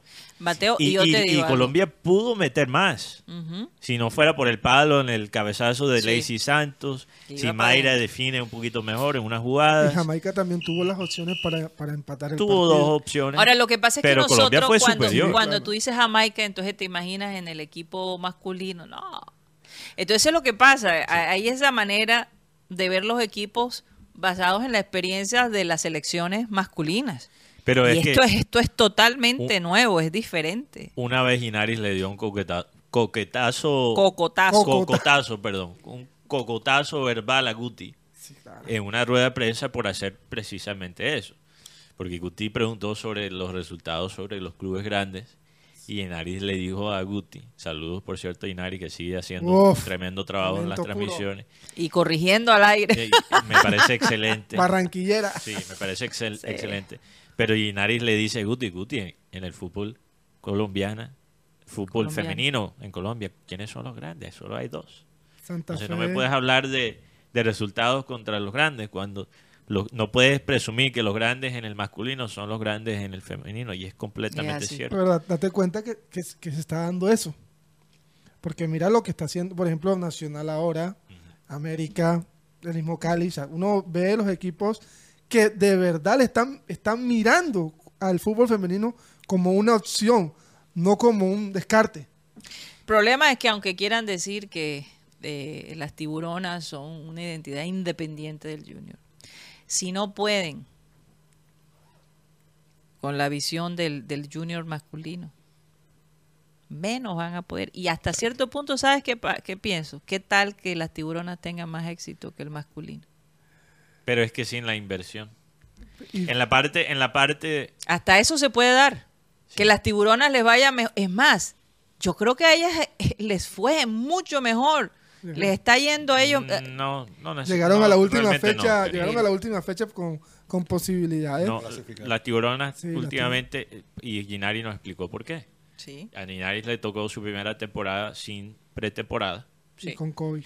Y, y justo después de COVID y esta última vez tuvieron muchas salidas y no entraron a los ocho. O sea, las tiburonas no realmente últimamente no van muy bien. Yo creo que la, la propiedad privada tiene, la empresa privada tiene que empezar a, a poner los ojos en las mujeres porque Estoy de acuerdo. Pero es que prome- por- prometieron. ten- mucho más prometedor. que Pero, lo que pero vamos a separar las dos cosas Pero porque la- prometieron la- algo, el, por el ejemplo. tema, pero Guti, el tema de la liga femenina aquí en Colombia está conectado a la selección, pero eso ya es un re- enredo aparte, porque realmente si estamos hablando de cómo venderle a la gente el fútbol profesional en Colombia, donde la mayoría de estas jugadores de la selección no juegan, creo que la mayoría juega en Europa, sí, o por lo menos Distribuidas, están distribuidas. de- definitivamente son la minoría en cuanto a las jugadoras que han disputado más que todos los partidos. La- Las que juegan en la liga aquí local. Si tú le quieres vender la liga aquí local, tiene que ser una liga de año completo. Es difícil emocionarse para un torneo de solo tres meses. Es difícil. Entonces ahí tiene una gran desventaja la liga colombiana aquí profesional. Pero separando las dos cosas Pero, y regresando a la selección. pero la, la base de, de esta selección es colombiana. Si tú, tú analizas, Sí, son colombianas, o sea, de la liga colombiana, La base. Sí, por lo menos la que hizo el pase gol, ¿dónde juega? En el Deportivo Pereira. Sí. La que recibió, ¿dónde juega? En el América. Sí, pero miramos la base. La arquera es del Werder Bremen. no juegan aquí. No juega No, aquí. no juegan aquí. Y Rocha, y el tema es que estas jugadoras cuando ya por ejemplo, se acaba el mundial, se van. No, total. Porque, por ejemplo, Ah, Ana ¿Tú Ana crees que Lacey. Santos se va a quedar? No, Lacey está en Atlético Eh, Madrid. el- Atlético- Lacey Ana. María bueno, Guzmán. la que tenemos acá, eh, Ya son veteranas. Este, La que están aquí. La- son las que juegan en la liga local. Carolina Arias. Carolina Arias. Carolina Arias. La que sí ahora puede ir a, a Europa, Karina. Ajá. La que sí puede ir a Europa después de lo que hizo en este partido es Ana María Guzmán. Yo no creo que ella se quede mucho tiempo aquí en la liga local. Y hay que hablar de la gran Ana actuación. María tiene una madurez Sí. impresionante. Es más, que chimba, como digo, como dijo esta mañana. Ella es una jugadora que muchos pensaron que le iba a costar, porque toman a reemplazar a Manuela Vanegas, Mm. que es la, No, la crack, como se podría decir. Pero fue la seguridad del equipo eh, jugando con perfil cambiado. Pero también aprovechó algo el técnico, de las cosas buenas que hizo el técnico. eh, juntar a, a Linda con, con Ana María, porque se conoce muy bien del sub-17, sub-20 y a las mayores. O sea, vemos que Colombia tiene un recambio generacional, porque la arquera que tiene, la verdad, Catalina Pérez, me, Sí, mucha. Es impresionante. ¿Cuántos años seguro. tiene Catalina? Eh, Ella es relativamente Sí. joven, 26, creo que por ahí tiene. Mateo, pensé que tenía menos. O sea, pero para una arquera, o sea, ella tiene 28, no, Oh, tiene, tiene un poquito 28, tiene Pero 28. para una arquera es una Sí, buena edad, exacto. una ma- de madurez. Los arqueros siempre duran Oye, más tiempo. pero Pero, ¿qué- sí, ¿Qué- el, Sí. el punto, Karina, es que Mm. quería hablar de la selección y eh, nos desviamos un poquito. Sí, sí. ¿ok? Hablando de esta selección como tal, ¿cuál es el problema que yo veo? Porque yo dije antes del torneo que para mí este, este equipo podía llegar a los cuartos finales. Que es un récord para equipos sudamericanos que no sean Brasil. Sí. Nunca había llegado un equipo en el, en el Mundial Femenino de Sudamérica a los cuartos finales que no fuera Brasil. Eso es histórico. Le ganamos a Argentina. historia. Le, o sea, le ganamos a, a alcanzar ese logro, le ganamos a todos los países Sacaste a de, de- Jamaica. de Sudamérica, menos el más grande en el fútbol. Saca- ok. Sacaste a Jamaica, que era el único Sí, pero no estoy hablando de. Jamaica ahora mismo, Guti. Latinoamericano. ok. Estamos hablando en el contexto de nuestro país. Colombia ahora es líder. Ujú. ¿ok? Pero ¿qué le pasa en este torneo? ¿Qué, qué es lo que le falta? La rotación. Eso es lo que más me preocupa para el futuro. Y la capacidad del, del técnico de rotar el equipo. Porque yo veo jugadoras como Carolina Arias Guti, lateral, que es increíble. Ella, o sea, es una jugadora que se traga el terreno. Yo la vi desgastada contra Jamaica. Bastante go- golpeada, porque fue golpeada. Linda, que sabemos la- el talento de Linda, pero también le dieron. Yo creo que Colombia ahí- hoy también mostró algo, que fue recuperar a Daniela, a Daniela Ospina. No, Daniela Ospina. No, la, la que estuvo de volante 4, no recuerdo bien el apellido. Diana Ospina, porque Daniela Ospina, Ospina, sí, es Ospina. Daniela Ospina es la es esposa de James, también estaba Entonces, Daniel Arias. Entonces, lo que me gusta de esta Colombia es que, así como le jugó a Alemania, le puede jugar a Inglaterra. Sí, Y yo creo que vamos a ver algo y le muy puede parecido. ganar. Sí. Sobre todo porque Inglaterra viene con un desgaste de jugar una tanda de penales. En un- porque también pongamos claro, Nigeria estuvo a punto de sacar a, a Inglaterra del Mundial. Oye, y esta foto de, de la jugadora eh, inglesa pisando a, a la nigeriana ha dado la vuelta al mundo y, y, y- y- y creado molestia. ¿Ustedes saben qué pasó alrededor de esa foto? No, Lo único que sé es que la, la nigeriana le decía, ¿tú por qué, por qué me ¿Por pisas? qué, ¿Por qué me pisas? Como diciendo. No sé. Por- por- por- se la- se la- se la esta, camisa se la puso ayer Luis Díaz, apoyando a la selección Colombia. ah, sí. Lucho Díaz. Oye, Lucho Díaz, tremendo gol. Sí. Pero lo de Inglaterra, Karina, lo, de- lo de Inglaterra y Nigeria tiene un contexto, o sea, más allá que el fútbol. Sí, me imagino. Nigeria creo que Mira, fue, la, la imagen de... esa es la imagen para la gente que no ve de YouTube, de la pisada. Terrible. Y la cara, me da risa la cara de la jugadora de Nigeria que dice No, como, no, no "¿En le serio?". causó daño, no le causó dolor. Pero como diciendo, en serio, sí, ¿y tú qué? ¿esto qué es? Y yo creo que Nigeria fue colonia de Inglaterra en África. Entonces, hay, tú sabes, hay contexto y ahí históricos son países muy conectados en ese sentido. Muchas personas eh, de Nigeria emigraron a- al Reino Unido. Muchos de los jugadores, por ejemplo, de descendencia africana, Karina, que Sí. juegan en Inglaterra, sea en la selección eh, masculina o femenina, son de familia de Nigeria. Entonces es un poco como Francia-Marruecos en ese sentido, o Francia-Argelia. Hay ciertas tensiones y los ingleses que son de familia nigeriana están apoyando a Nigeria, no están apoyando a Inglaterra. Entonces hombre, hay un poquito de... historia. O familias incluso hasta divididas, algunos que apoyan a Inglaterra y algunos que no. Entonces vamos a ver, mira, si Colombia le ganó a Alemania, si Colombia le ganó a Alemania, creo que le puede ganar a, a cualquier país. No, y las inglesas con seguridad que van a estar bastante nerviosas porque la velocidad que nuestras jugadoras tienen es algo impresionante. Y son Son fuertes. Sí, son Fuerte, fuertes. porque Que van al... al choque. Y, Al ta- choque. y también una cosa que es muy clara es que Colombia, ante equi- equipos como Marruecos y, pa- y el país de Jamaica, también recibió equipos que se, se echaron atrás, que te esperaron. Inglaterra no te va a esperar. Inglaterra es un equipo que te va a generar espacios. Y con el tema de Linda, bueno, tenemos a Mayra que lastimosamente no, le ha da- no se le ha dado el gol. Pero yo Se creo lo merece. Todo el se- mundo está de acuerdo. Sí, creo que la que hace falta es el gol de Mayra y Pronto va a y el gol de Lacey, porque Lacey ayer, hoy nos mostró con dos buenos cabezazos. No, oye, Juan Pablo Sorín hasta dijo, el argentino, exjugador argentino, dijo en Twitter, Mayra se merece ese gol. O sea, la gente está hablando. Una jugada- Mayra ya juega en Europa, pero juega en Levante. Y suena para el Lyon de Francia. Yo creo que ella va a ir a un club más grande después de estas actuaciones. Total. Te- Oye, Tener un Mateo, 9, Karina, con la potencia que tiene ella, la fuerza, el porte. el, la técnica, la velocidad, la inteligencia. O sea, eso es oro en polvo en, en términos futbolísticos. Sí. Eh, Sabes que me ha gustado mucho las transmisiones del canal este que no del nos gusta. Molusco.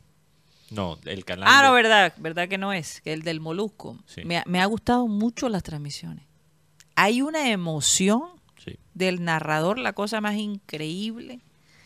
Eh, Ginari se ve que los ha entrenado con los nombres de las jugadoras. Eh, y, y no sé, de verdad, muy buen grupo. Sí. Muy buen grupo. No he tenido una sola queja, realmente. A veces se les olvidan algunos nombres, como es de esperar, pero, pero muy bien llevada la transmisión. Eso es algo que respeto Dinámica. de los narradores americanos. Ellos se aprenden, aunque estén narrando un deporte que ellos no conocen, se aprenden todos los nombres. Mientras que efecto, en Mateo, Latinoamérica sí. tú escuchas Uy, el 17 de no sé cuál, no sé qué equipo, el número 19. La jamaiquina, bueno, La sí, usaron- jamaiquina. las jamaiquinas. Usaron La- la- mucho la- eso. las hermanas jamaiquinas, porque eran las dos centrales eran de er- son hermanas. Sí. Imagínate. Y lo, lo curioso que pasó fue hoy en la transmisión del otro canal de las tres letras, ¿Qué pasó? es que el narrador principal, Javier Fernández, se quedó sin voz. Se quedó sin voz. Sí, eso, transmisión. eso- eso supe, sí. Eso ha sido un fracaso para ellos, porque Sí, el canal del Molusco ha, o sea, ganado la batalla del rating sobrado. Oh, cuidado. No, y no es por nada, Mateo, pero tener a Ginaris allí le, le ha, le ha sumado es un más. plus. Es Sí. que, es que cuando tú le des la dignidad a las cosas, las cosas te van bien. Mira que el mismo narrador del canal de las tres letras, como dice Rocha, lo criticaron por un comentario machista. Cosa de lo que realmente, yo sé que Guti mencionó el otro día lo de penetrar la virginidad del arco, que eso fue No. un comentario, no fue del canal de Molusco, fue del otro. Fue el molusco, esa O sea, parte. ok, ok. Pero no fue penetrar. Eso es lo peor. No fue penetrar. Ah, bueno, quitarle la virginidad al arco. no le han podido quitar la virginidad. Ok, bueno. Eh, de todas formas, Guti, eh, ese es el peor comentario que se ha escuchado. y tampoco fue tan malo. Porque estaba tratando de usar una metáfora, creo, y, y- y no le salió tan bien. Pero fíjate que cuando tú tienes a alguien como Inari que le importa y que sus compañeros, sus colegas también le importa lo que ella dice y le dan la importancia a ella y toma, se toma el trabajo de explicar, fulanita juega en tal equipo, ella es de X equipo, o sea, te van a ir- realmente aprende, yo aprendo cosas viendo esos partidos. Claro. Es que, por ejemplo, yo me vi el de España contra Nor- contra, contra Suiza. Eh, do- do- a las 12 de la noche también Ya. era un horario muy, muy agradable. Sí, tú sabes que tú tienes horario. Sí, europeo. Rocha, y así Sí, como sí. tú lo dices, cada- en, cada tra- en cada transmisión de, Guti de se Rocha me despierta- lo dice. Guti usted está... No, pues sí, yo lo que te Guti iba a las 10 de la mañana no contó. No, no, es que Guti se despierta a medianoche. Ese es el Sí, horario Pero entonces europeo. les cuento que ella hablaba, explicó cómo jugaba Aitana, cómo jugó Jennifer Hermoso. Ajá. Yo quedaba como que, wow. aquí esto no se ve en Colombia, una, que te hagan una explicación táctica de cómo juega cada uno en su posición. Entonces yo le mandé... Y sin tanto embeleque. no, sin tanta parla ni tanto cuento, como dice la canción. Y entonces ella, yo le dije, aquí viendo fútbol y aprendiendo. Y me mandó un corazoncito de que le gustó el, mensaje. Sí, sí. A ver, Rocha, a ver. Hay que, hay que rescatar la amistad entre Esas Guti amistades. y Nari, porque Guti aquí le sacó, imagínate, en pleno programa, Karina, todos los trapos sucios. Sí, pero, pero también me sacó en una rueda de prensa también los trapos sucios. No, no, no. Lo que ella- No, aquí, La aquí respuesta de ella es fue que válida, Guti, Guti. Guti, eh, llegó diciendo que estaba impactado con la arquera de, No, de sí, Jamaica. Spencer. Sí, sí. Sí, que- que-. Pero es chistoso, Ana María Guzmán, esto es lo menos importante, pero Ana María Guzmán tuvo un momento viral en el campeonato sub-17 por un video eh, donde ella le, le preguntan por unos duelos físicos que tuvo en el partido y ella dice, textualmente dice, me dieron duro, pero a mí me gusta que me den durito. Y ese momento se volvió, o sea, mucha gente ya conocía lastimosamente a Ana María Guzmán, más por ese TikTok que se hizo viral Hombre. que por su Talento. estilo de jugar. Pero yo, yo espero que ahora el momento viral de ella sea el pase que le puso a Usme. Sí. Y jugando en una posición, Karina, que no era de ella propiamente. Posición cambiada. da- Pero ese es el sentido de pertenencia, Mateo, de responsabilidad. No, y la Ahora. Catalina Umpe, ustedes me hablaban de que eh, sufrió varias lesiones Sí. y que las lesiones que ella sufrió fueron tan fuertes que podían acabar con la carrera de un futbolista. Con Ginaris hablamos de los- las lesiones de ligamento cruzado que son mucho más comunes en el fútbol femenino. Sí, Usme, Catalina Usme, en el 2012 y en el 2014 sí. tuvo dos lesiones eh, casi en años seguidos de ligamento cruzado. Eso para muchas jugadoras es suficiente para acabarles la carrera. sí. Entonces cuando ustedes ven a Catalina Usme gritar cada gol como si fuera el último, Sí, yo creo que algo tiene que ver su pasado, increíble. sí. Este es su mundial. yo Oye, yo veo a Catalina Usme como una técnica. técnico. sí. Directora técnica. que- Sí, y por qué no de la tiene. selección colombiana, sería maravilloso. De la femenina. sí. yo no- Yo no sé, pero el lo mejor que he visto de la selección sigue siendo con el asistente dirigiendo en vez de Abadí. Oye, saludo a Carlos. Saludo a Carlos Pérez, que es entrenador de arquero. Carlos Pérez que lo vi hoy. Sí, lo viste Ah, hoy. o sí. sea, lo vi hoy Sí. por la transmisión. Entonces, Cuando se acabó el primer tiempo. Espero cuando se acabe el mundial poder tenerlo, entrevistarlo acá. No, sería maravilloso. para que nos hable del proceso de Catalina Pérez. Porque de verdad, Colombia tenía una que se llama Sandra Sepúlveda, que es la arquera que está de, terce- de tercera. Y Catalina Pérez, para, para muchos estudiosos, decían, no, esta arquera tiene muchas deficiencias en todo. Pero la ida a España le ha servido demasiado que, mira, va al Werder Bremen de Alemania. El hermano de Catalina Usme, el técnico del América femenino. Andrés ah, Usme. Ah, verdad, que el Sí, hermano claro. es el técnico de Por eso, no me, América. por eso no me extraña eh, que la veamos a ella como futura técnica de la selección puede ser. colombiana. Ojalá, ojalá que sí, porque tiene ese don de mando, Sí. Eh, de dirección, de motivación. No, no, no. Lo que, lo que uno ve en Ginaris, lo que uno ve en Ginaris realmente eh, como directora técnica. Bueno, se nos acabó el tiempo, señores. ¿Algo más que agregar Claro. antes de irnos? Eh, quería mencionar el partidazo de Inter ah, Miami. sí, sí, sí. Eh, Qué locura 4 esa a vaina. 4, una Uf. locura de Oye, partido. Me- Messi se está Locura. gozando Oye, ese oye, tiempo allá. vamos a preguntarle a los oyentes que le hicimos la encuesta si iban a comprar la, El Apple. el Apple TV y casi todos dijeron que no. Yo me, yo me pregunto, escríbenos, si las opiniones de muchas personas han cambiado a raíz de estos Me partidazos. encanta la, la camiseta de ellos. Messi ya ¿Cuánto, cuánto, cuánto La- la vale? camiseta ¿Cuánto vale la camiseta? como En- 100 en el dólares. mercado negro, 80. 200, 200, 200. 80, ya subió un Como poquito. 200 algo. Ya, ya No, no, subió no, dólares. Estoy hablando de Dólares, sí. Ya subió No, en el mercado 200. negro 80 mil pesos la camisa aquí. aquí ya no, subió. Mateo, yo creo que dije que la camisa estaba por los 180 dólares. No, no puede ser. Es decir. ¿más de Sí. qué? Uf, bárbaro. 195 dólares. Wow. Ya sabes, Rocha. ¿no? Ahí toca- Es impresionante. ahí al centro. Sí, te No, lo yo estoy. me te- quedo con la de- del, del centro. Creo que- 799 ¿Qué ibas a decir, Rocha? colombianos. No, para ya terminar, hoy es el día del orgasmo femenino. Ah, sí. Bueno. Sí, Eh, felicitaciones a todas las que celebran el día de hoy.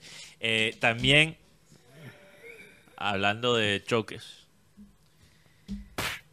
O sea, ay Dios mío. No, no, no, pero ustedes vieron la pelea que se formó en el partido de béisbol hace unos días atrás.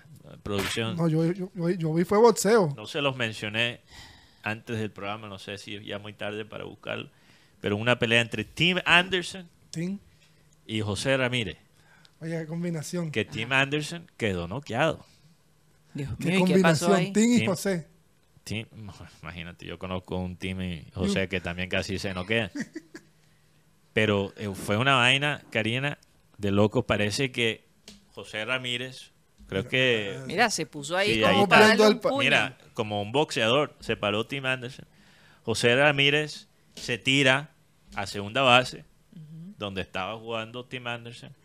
Y José Ramírez dice que Tim Anderson cuando te toca con el guante, lo hace como muy duro, como para golpearte.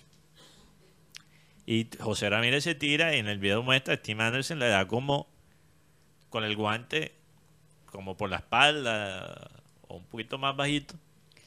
Y José Ramírez se para, se molesta. Tim Anderson pone los, los dos, las dos manos Se como pone en guardia. en guardia.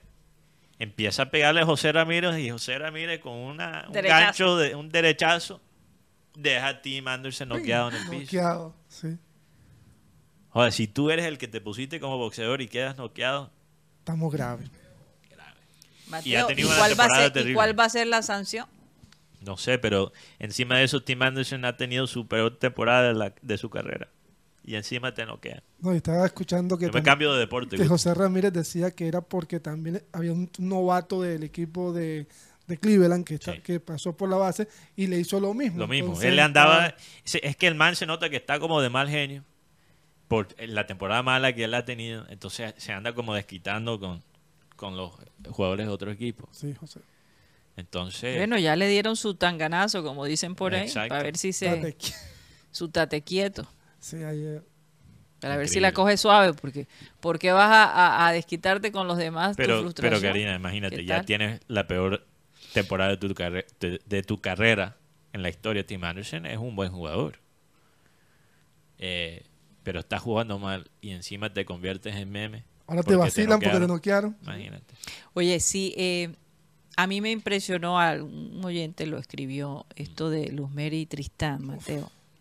Ah, sí, sí. sí. Esta mujer de 60 años que fue patinadora y ganó medalla de oro. Ah, no, ¿no? soy terrible. Campeona del mundo. Campeona del mundo. Eh, yo recuerdo en los años 90, cuando Luz Mary Tristán eh, competía y pues orgullo colombiano, eh, fue brutalmente asesinada por su pareja en Cali. Parece que se iba a casar en octubre con este señor y no sabemos si, no, no, no tengo el detalle, pero parece que tenía, estaba borracho su pareja y la valió. No sé cuántos tiros le metió, pero el hombre dice que quiere negociar, que quiere que eso no fue así, que esto, que lo otro, y dijeron, le vamos a dar lo máximo posible para que ese señor se quede en la cárcel. La fiscalía dijo, no, nego- no negociamos con él. No negociamos con nadie. Qué bueno. Le van a dar la máxima, máxima, máximo castigo. Acabó con la vida de una mujer que se veía que todavía, que se mantenía, que seguía representando pues la mujer en, el deporte. Es una cosa que tú no esperas que suceda algo semejante. Y por otro lado, en, en Tailandia, ¿no? Eh, este médico cirujano que también fue colombiano asesinado por su Parejo. pareja que ahora dice que él era el rehén de este cirujano plástico y que por eso él se defendió. El chico no es cualquier chico, es hijo de un actor español, muy Sancho, reconocido. O sea, Sancho. ¿cuál es la lección de estos últimos meses? Escoge bien con quién te enredas. No solo en tu vida amorosa, pero también mensaje para el Junior. Sí. Y escoge bien tus fuentes Sí. también, ¿no viste? Para dar una, not- dar una noticia. Oye, sí, ¿ah? Escoge Hubo- bien el bolillo. Hubo un periodista que mató a un cantante Ah, y dijo al aire. No, y todo el Oye, cuento. pero para- Y el cantante José Perales, Perales. dijo: Yo ¿tú estoy más vivo que, que tú. Con razón, estaba escuchando canciones por de Perales. Sí. Oye, pero para terminar con algo positivo, ¿Qué pasó? David Alonso Ah, ok, sí. es el primer colombiano en ganar una carrera en la MotoGP. En la MotoGP. ¿Cuántos años tiene David Alonso? Me Una que era- carrera en el Mundial de Motociclismo. Sí, es bastante joven, Joven, este chico. 17 años. Sí. tiene. Wow. Y- Yo veo unos pelados aquí en la ciudad de Barranquilla que creo que podrían ganar también. Ah, no, eso, vuelan. Y lo, Definitivamente. y lo otro fue la, no sé, fue el fin de semana que, que me di cuenta lo que manifestó Juan Pablo Montoya. Sí, claro. Oh, Ay, Dios Rocha. mío, cómo se nos ha olvidado. Esos son 15 minutos más de programa. no, sí. No, pero hay que decirlo, Mateo. Claro. Sí, sí, sí. Esto de la Fórmula querías 1 terminar, la Karina. perdimos por. Madrid. Aparentemente Estaba todo listo. todo listo y Lo- alguien la embarró. Palabras Alguien la textuales. embarró. Alguien la El- embarró. le- ¿Quién? Le sentí la intención de, de usar otra palabra. Sí. Alguien Sí, la sí. embarró. Oye, ¿y quién sería ese alguien que la embarró de esa manera? Alguien que la embarró. Es Alguien que no dependía solamente de Barranquilla. Tenía que tener la aprobación de... No, pero yo no, yo no lo sentí así. ¿Tú crees que Juan Preguntaron, Pablo Montoya- ¿tiene que ver con...? Él no contestó, él no respondió. Él dijo, no, yo no puedo. Yo No no, puedo. Quisiera decirte, pero no Tú puedo. no- tú- Rocha, si fuera Petro, ¿tú crees que Montoya pierde la oportunidad de echarle la culpa a Petro cuando todo el mundo lo quiere, Sí, lo quiere ver muerto? Estaba todo listo. Aquí O estaba sea, todo o sea, listo. Además, hasta vino el presidente. Vino no, él presidente. dijo, se hicieron las medidas, se hicieron todo. Se la dieron a Madrid. Dependía de una firma. ¿De quién era la firma? Eu, Es que no, no solamente dependía de Barranquilla, dependía de, de- de un país que tuviese la aprobación. Sobre Es todo- por eso es que Barranquilla va a quedar nuevamente candidatizada para el 2026 cuando pase el... Él dijo algo muy específico. Dijo, lo, eh, la carrera que se va a hacer en Madrid era la carrera que venía para acá, para que Barranquilla. venía. O sea, que la gente que vea la carrera en Madrid, que Imagínense. Oye, pero ahora la gente, que no, me imagino que la gente del interior que estaban ardidísimos porque nos iban a dar esa carrera, deben estar brincando en un pie.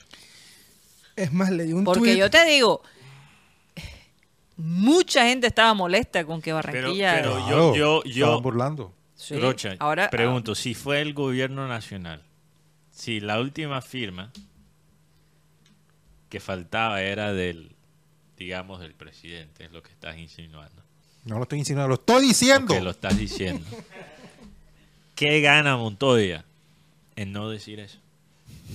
No gana nada. Padre, porque Fácilmente hubiera podido decir, culpa de Petro, como...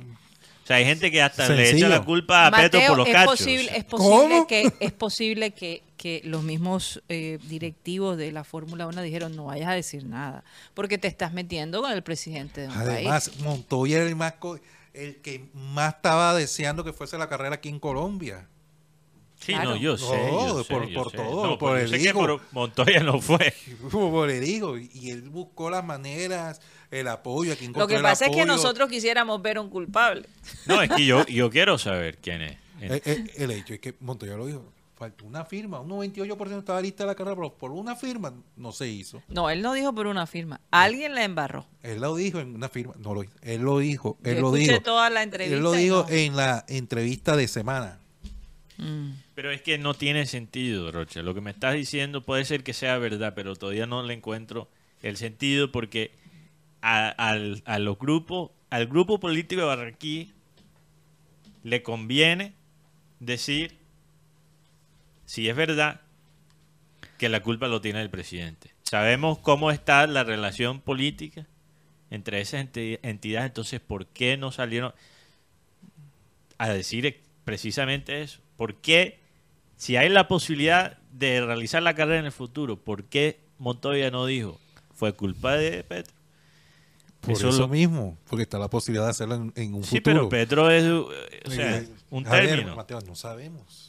Va a seguir, o sea, no sabemos. Hoy aquí, mañana. No, yo seguir. Seguiremos especulando, que yo- Montoya lo hubiera dicho, lo hubiera tirado. No, no, no, no, No, Montoya, no, no, no, Montoya, no, no, no, no. Yo creo, yo creo No, que, es esa, que- esa entrevista dejó, mu- dejó más. Ahora, se sabía que Petro Mateo era el que estaba trazando todo el proceso. A lo mejor los directivos dijeron, Sí, no tenemos claro. tiempo para esta vaina. Para el 2026. Y todo venía bien hasta que Petro quedó presidente. Lo Eso que pasa es que Petro se ha convertido en una excusa. Por ejemplo, lo de.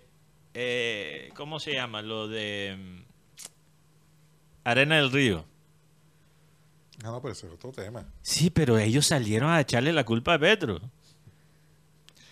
O sea, ellos, ellos buscaron, por decir, eh, la mejor cortina de humo. exactamente. La gente, la gente de, de Arena del Oh, Río. y yo eh, no lo digo como una opinión sobre Petro como presidente, simplemente estoy diciendo la realidad. Cuando hay caos, la gente siempre va a usar el caos como una cortina de humo. Sí. Entonces, no sé. ¿No es que están diciendo que por Rocha votaron a Juan Cruz Rea? Sí, ¿verdad? Cuando no, era Cuando culpa de no era, no era Rocha, usaron a Rocha para hacer creer Saludos a Juan Cruz. que fue por culpa de él, pero la culpa no fue de él. La No. culpa sabemos de quién fue. Se nos acabó el tiempo, Ya señores. saben, si te encuentran Mateo. poniendo cacho, fue culpa de Petro. Culpa de los chats. Ay, Dios. Culpa de Nicolás. chats. Culpa de Nicolás. Nicolás. ¿Por qué estás hablando con la vecina? No, es que Se nos acabó el time. Muchas gracias por haber estado con nosotros. Vamos a pedirle a nuestro amado Abel González Chávez No me odien. que por favor despida el programa. Dice, el cielo nos habla de la grandeza de Dios y de todo lo que ha hecho. Si a ti no te sirve como tarjeta de presentación el cielo, donde se mm, donde residen las estrellas, el sol y los planetas, si no te sirve esa obra de ingeniería para agradecer a Dios tu existencia, pues me parece que valdría la pena reconsiderar de vez en cuando. El cielo azul nos habla de la grandeza de Dios y de todo lo que ha hecho. Pídele que tú también eres hechura de Dios y perteneces al universo. Pide y se te concederá. Señoras y señores, se nos acabó el time. Satellite, satellite, satellite, satellite.